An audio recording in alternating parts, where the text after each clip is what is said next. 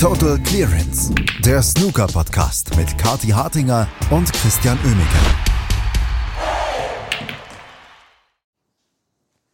Ronnie O'Sullivan gewinnt zum vierten Mal hintereinander das Shanghai Masters. Er ist seit 750 Matches ungeschlagen in Shanghai. Darüber müssen wir natürlich sprechen. Das tue ich heute mit Christian Oemeke. Hallo Christian. Hi Andreas. Kati ist im Urlaub, deswegen darf ich wieder übernehmen. Und äh, wir wünschen Kati erstmal auf jeden Fall einen schönen Urlaub. Sie hat wahrscheinlich das Finale nicht gesehen, aber bevor wir auf das Finale zu sprechen kommen, müssen wir natürlich ein kleines bisschen dann auch noch über die Halbfinals sprechen. Wir sprechen gleich dann auch noch und wir würdigen gleich auch noch Ronnie O'Sullivan in all seiner Opulenz, aber wir wollen natürlich auf das Sportliche zu sprechen kommen. Und das sah zwei Halbfinals äh, vor, die beide sehr, sehr gut waren, können wir sagen. Ne? Und Ronnie O'Sullivan gar gewann im Halbfinale gegen Mark Selby und du hast mir zwischendurch geschrieben, Ronnie entdeckt seinen inneren John, John Higgins. Ja, das ist äh, so, ein, so, eine Sache, die sich durch das ganze Turnier so ein bisschen zieht. Werden wir auch noch äh, drauf zu sprechen kommen, wenn es ums Finale geht. Aber irgendwie war Ronnie O'Sullivan die gesamte Woche über der, der in seinen Matches die knappen Frames gewonnen hat, die Frames von hinten kommend geholt hat, ähm, nicht immer die hochklassigsten High Breaks gespielt hat, sondern teilweise sich die Frames erkämpft hat. Und das ist etwas, das kenne ich so unbedingt jetzt von Ronnie O'Sullivan nicht, aber der scheint so ein bisschen Fable zu haben für Shanghai hat sich ja heftig beschwert über sein eigenes Spiel, wie kacke das doch die ganzen letzten Monate und überhaupt auch diese Woche ist.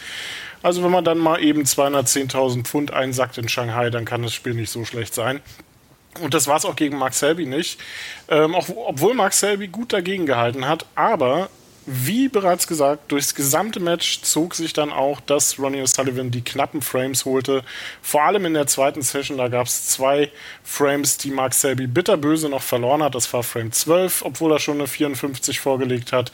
Und das war Frame 65, in dem Mark Selby dann nicht nur äh, den Frameball verschossen hat, eine relativ machbare, äh, ich glaube Pinke war es, ähm, auf die Ecktasche verschossen und Ronnie O'Sullivan das mit einer glänzenden 66er Clearance abgeräumt hat. Und die letzten drei Frames waren dann relativ klar. Auch wieder zwei Centuries darunter, insgesamt sogar drei im, im Match. Also sehr starker Auftritt von Ronnie O'Sullivan und ja, Mark Selby äh, muss sich da so ein bisschen fragen, warum da so viele Fehler dann am Ende des Matches waren. Es war übrigens Frame 14 und nicht Frame 65, aber ähm, das müssen wir einmal gerade drüber sprechen. Diese beiden Frames, die er geklaut hat, die, die Ronnie O'Sullivan geklaut hat. Das sind Dinge, die wir so in der Vergangenheit nicht immer so gesehen haben und von ihm gesehen haben. Er ist ja auch gerne einer mal der gewesen, der, falls er nur einen Snooker braucht, trotzdem den Frame abgegeben hat, ähm, der dann auch schon zwischendurch darauf hingewiesen worden ist, Ronnie, du kannst das, du kannst den Frame noch gewinnen ohne Snooker, du solltest jetzt weiterspielen und so weiter. Wie er das hier äh, umgedreht hat, diese beiden Frames dann, das waren ja am Ende die entscheidenden Frames und gerade dieser Frame 14, wo er die 66 gespielt hat, das hat ja Mark Selby auch so so ein kleines bisschen ja, den Wind aus den Segeln genommen. Habe ich Frame 65 Du hast Frame 65 Gut, gesagt. Ja, ja. dann äh, gefühlt war es Frame 65. Äh, musste ich für Ronnie O'Sullivan gegen Mark Selby ja immer so anfühlen, gegen den Torturer.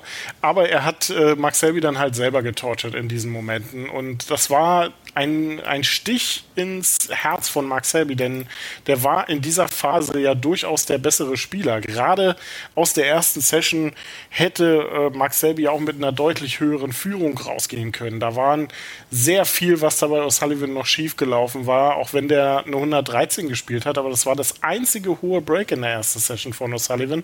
Äh, ansonsten lief da sehr wenig zusammen, aber auch in dieser Phase hat er schon sich die Frames dann über das äh, über den Kampf geholt. Und das ist ähm, durchaus was, was man bei Ronnie O'Sullivan, du hast ja auch gesagt, nicht so kennt aus seinen, äh, aus seinen Matches. Und das hat ihn gegen John Higgins schon ausgezeichnet, gerade zu Beginn des Matches, als bei, äh, beim Schotten im, äh, im Viertelfinale er zwar ja 2-5 hinten lag, aber es stand zum Mid-Session Interval 2 zu 2 und auch das war schon eine kämpferisch enorm gute Leistung von Ronnie O'Sullivan, bei dem dann in dieser Woche halt so ein bisschen so ein bisschen was von allem dabei war und dass er das am Ende dann so gut durchgezogen hat gegen Max Selby, zeigt ja dann auch ein Stück weit, dass er dann doch wieder da ist, ähm, nachdem er ja doch für seine Verhältnisse eine sehr schwache Saison hatte. Und für Max Selby ist es sicherlich eine etwas ungewohntere Niederlage, so ein bisschen auch mit den eigenen Mitteln geschlagen worden zu sein.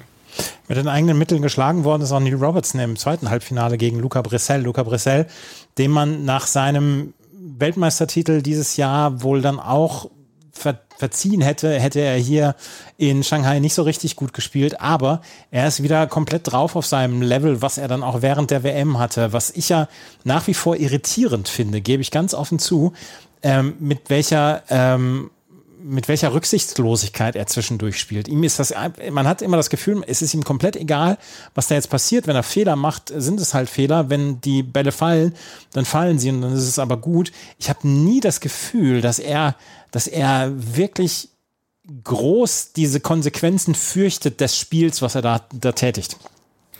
Ja, vor allem, was mich bei Luca Bressel so wundert oder so beeindruckt in der letzten Zeit, ist ja seine veränderte Einstellung zu längeren Distanzen. Und jetzt gar nicht unbedingt seine Einstellung, dass er das nicht mag, sondern ähm, wie gut er damit zurechtkommt. Das hat er bei der WM ja schon gesagt, äh, dass er das eigentlich total hasst. Er will äh, nicht über mehrere Sessions oder geschweige denn noch schlimmer über mehrere Tage spielen gegen irgendjemanden, und bei der WM hat es ihn dann überhaupt nicht gestört. Von wegen, er ist da von einem Comeback zum nächsten gerannt und am Ende ja auch hochverdient Weltmeister geworden. Und genau das Gleiche hat er in dieser Woche auch wieder gemacht und sich von Match zu Match dann auch gesteigert. Das beging, begann noch etwas verhalten beim 6 zu 4 gegen Mark Williams. Dann, naja, das gegen Robert Milkins war dann eine gute Endphase von ihm. Und gegen Neil Robertson war das dann wirklich teilweise sehr, sehr hochklassig. Luca Brissell hat immer noch so ein bisschen das Problem, dass sein Breakbuilding oft sehr ähm, abenteuerlich aussieht, weil er sich so oft mit äh, genialen äh, Bällen retten muss, äh, was auch so ein bisschen auf katastrophales Stellungsspiel bei ihm hindeutet. Aber wer so ein Lochspiel hat, der braucht dann, wer braucht dann Stellung, wenn man so eine Bälle lochen kann. Und genau das Gleiche ähm, hätte man ja eigentlich so auch mal ab und an von Neil Robertson denken können, der immer noch als wohl der beste Spieler, was langen Einsteiger an, angeht, gilt, aber in der letzten Zeit auch sehr anfällig ist, gerade im taktischen Bereich und gerade was so äh, ungewohnte Fehlerquoten angeht. Und das hat der Australier dann halt auch gegen Luca Bressel wieder gezeigt, der das Match sehr gut im Griff hatte, ähm, sich eine relativ frühe 3-0-Führung rausgearbeitet hat und die dann letztendlich auch sehr souverän verwaltet hat bis zum Ende.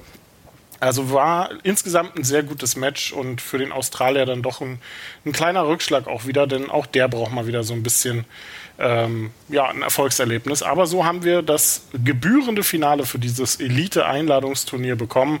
Den amtierenden Weltmeister gegen den Rekordweltmeister und die Nummer 1 der Weltrangliste. Und man kann wirklich sagen, es war ein tolles Finale.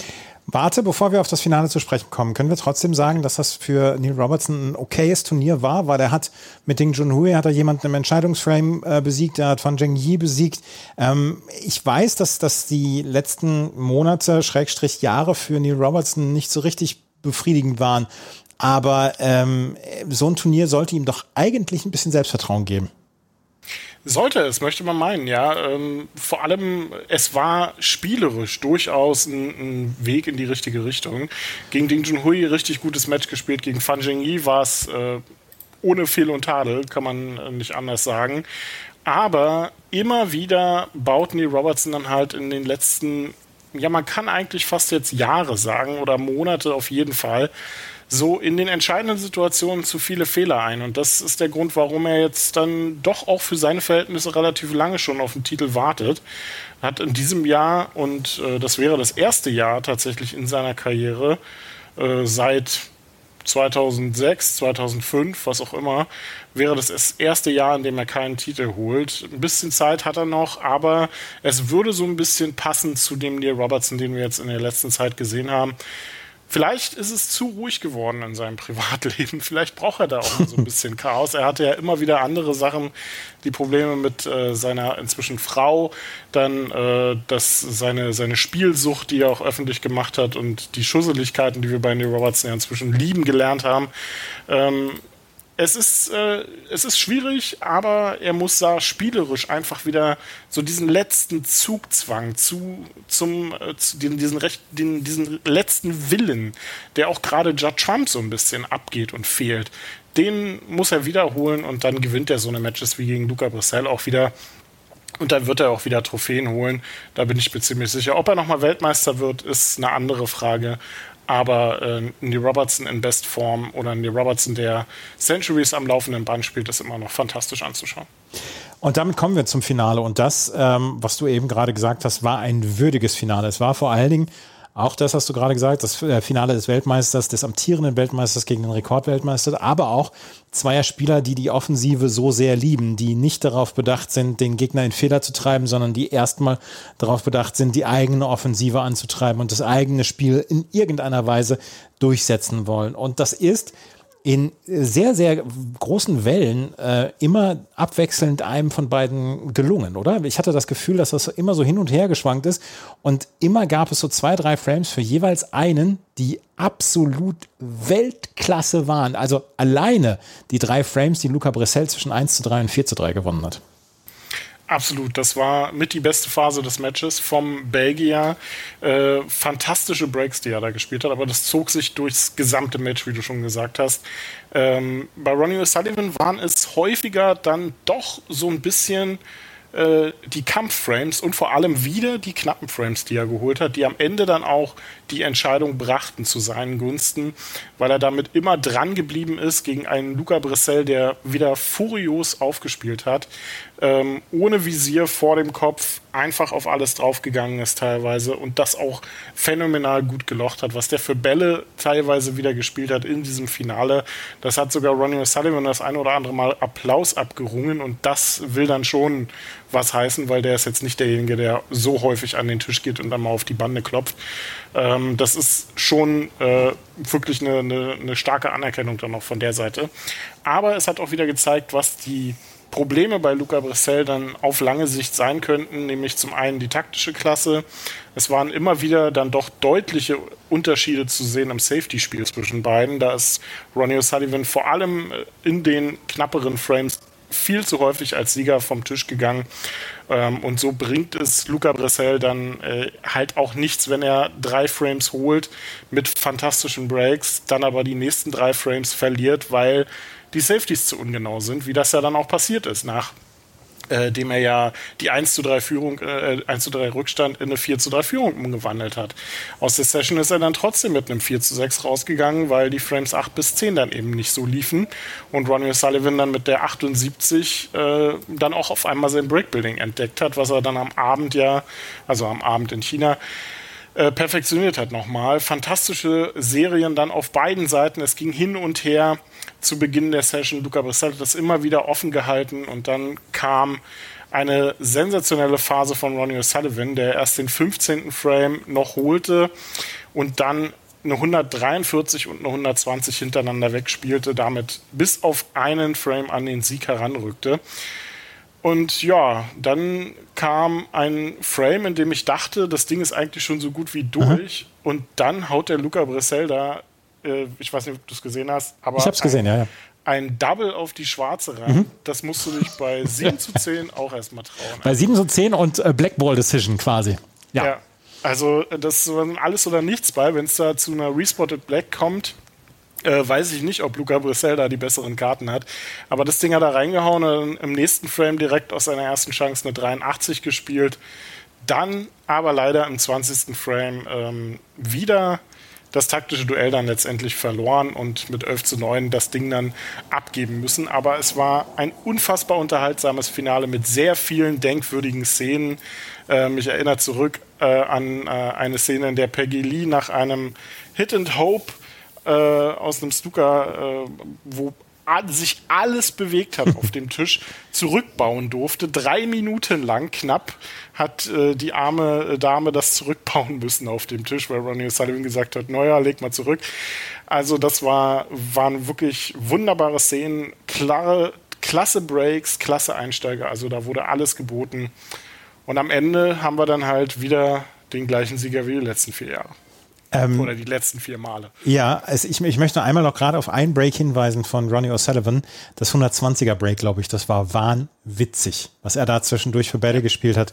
Ähm, das war ein ganz, ganz außergewöhnliches Break. Und die 143, natürlich die Total Clearance ist fantastisch, aber diese 120 danach, ja, atemberaubendes Break und ähm, gerade dann, äh, wie, wie dann auch noch Luca Brissell wieder zurückgekommen ist. Und du hast es ja gesehen, als die beiden die Fäuste aneinander gehauen haben beim 11 zu 9, sie geben sich nicht die Hand mit Ronnie O'Sullivan, da hat Ronnie O'Sullivan auch nochmal gelächelt und so ein bisschen durchgepustet, weil das wurde am Ende für ihn dann auch nochmal ungemütlich eng. Und es war trotzdem, äh, wie du es gesagt hast, ein unglaublich unterhaltsames Finale und ich habe keine Sekunde in irgendeiner Weise bereut, das zu gucken. Ich habe, glaube ich, bis auf zwei oder drei Frames habe ich alle gesehen.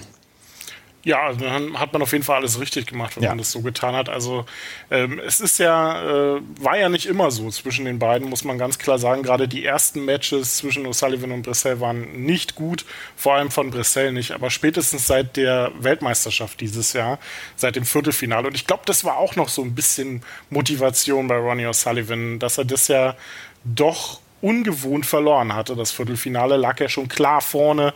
Luca Brissell hat da mit einem sensationellen Comeback ihm noch die Butter vom Brot genommen. Und ich glaube, das war noch ein Stück extra Motivation heute für Ronnie O'Sullivan, falls er die dann braucht, um 210.000 Pfund an Schulgeld mal eben ranzusammeln. und 11 zu 9 scheint ja sein Lieblingsergebnis zu sein, wenn man sich das jetzt anguckt, seitdem des Shanghai Masters Einladungsturniers. Barry Hawkins, Sean Murphy, Luca Brissell, allesamt mit 11 zu 9 geschlagen. Ähm, davor 2017 Judd Trump im Finale besiegt. Und äh, kleine Quizaufgabe für dich. Wer war denn der letzte Spieler, der Ronnie O'Sullivan schlagen konnte in Shanghai? Keine Ahnung, Judd Trump? Michael Holt. Michael Holt, nicht schlecht. heute inzwischen Amateur, hat heute das, gerade Q-Tour-Turnier gewonnen. Das wäre der 113. Name gewesen, den ich geraten hätte. Ja, gefühlt, ne? Aber es ja. ist tatsächlich, Michael Hole 2016 äh, war der letzte Mann, der das geschafft hat. Seitdem Ronnie O'Sullivan unschlagbar dort 18 Matches in Folge jetzt gewonnen. Ähm, klar, ist nur noch ein Einladungsturnier, aber da sieht man eben, ähm, welche Kraft Ronnie O'Sullivan einfach aus diesen Matches auch ziehen kann. Der ist, äh, der ist einfach nicht derjenige, der unbedingt in die Qualifikation möchte. Nein, der ist der, der auf großer Bühne in Hongkong, in Shanghai beim Champion of Champions die großen Namen schlagen will. Und dass er das noch drauf hat und dass er das noch kann, hat er diese Woche dann einmal mehr unter Beweis gestellt. Einmal gerade die Referenz zum Tennis, die ich ja ganz gerne immer wieder ziehe. Novak Djokovic hat gerade wieder Turniere in China abgesagt und äh, konzentriert sich nur noch komplett auf die Highlight-Turniere.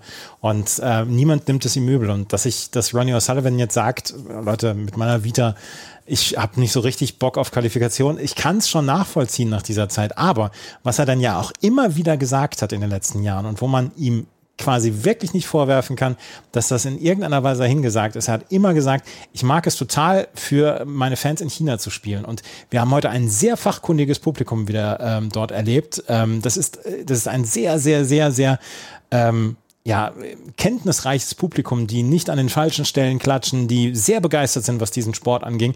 Und für die bringt er die besten Leistungen. Und das ist, äh, da muss ich dann auch den Hut vorziehen. Ja, das liegt auch so ein bisschen an, äh, an Shanghai selbst. Also das, äh, das, das, Turnier dort hatte nie das Problem, was viele andere Turniere in China hatten, ähm, dass so viele leere Ränge da waren, dass äh, nur irgendwelche, Entschuldigung, Bonzen da in, äh, in den Kojen lagen und mhm. sich gefragt haben, äh, was für eine Sportart sie da eigentlich gerade gucken. Ähm, das ist in Shanghai einfach ein Stück weit besser. Da ist immer tolle Atmosphäre gewesen und das ist eigentlich so ein bisschen schade, dass man es jetzt halt so zum Einladungsturnier hat. Äh, ich will nicht sagen verkommen lassen, ähm, weil es es ist ein tolles Einladungsturnier. Es war ein tolles Turnier, auch diese Woche wieder. Aber es ist eben viel Preisgeld. Ähm, da kommt die Diskussion dann natürlich wieder für die großen Namen, für die Topspieler, für die Elite. Ähm, und das ist, da ist mehr drin, da ist äh, einfach mehr machbar mit diesem Turnier. Aber es ist die Rückkehr nach äh, Festland China jetzt gewesen. Es ist der Startschuss zu vielen weiteren Turnieren. Wir werden andere äh, Turniere in China haben, diese Saison International Championship, Wuhan Open etc. Ähm, es ist ein wichtiger Schritt zurück zur Normalität für Snooker und ja, das dann mit so einem Finale abzufeiern, das ist eine gute Sache und ich glaube, Luca Brissell wird auch mit der Finalniederlage leben können, so wie das gelaufen ist. Und Ronnie O'Sullivan hat wieder mal gezeigt, dass er in Shanghai nicht zu schlagen ist und jetzt muss er es dann irgendwie im Alltag dann auch mal wieder zeigen, denn wir müssen auf die Weltrangliste gucken bei Ronnie O'Sullivan. Wenn da der WM-Titel am Ende der Saison weggeht, dann muss er sich warm anziehen in der Weltrangliste.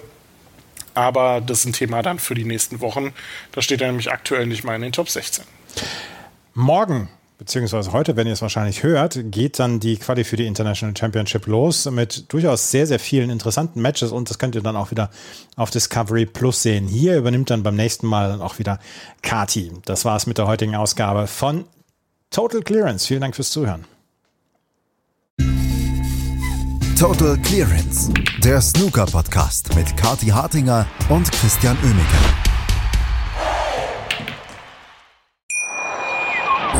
Wie baut man eine harmonische Beziehung zu seinem Hund auf? Puh, gar nicht so leicht. Und deshalb frage ich nach, wie es anderen Hundeeltern gelingt, beziehungsweise wie die daran arbeiten.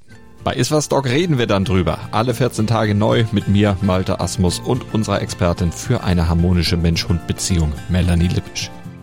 Iswas Dog mit Malte Asmus. Überall, wo es Podcasts gibt.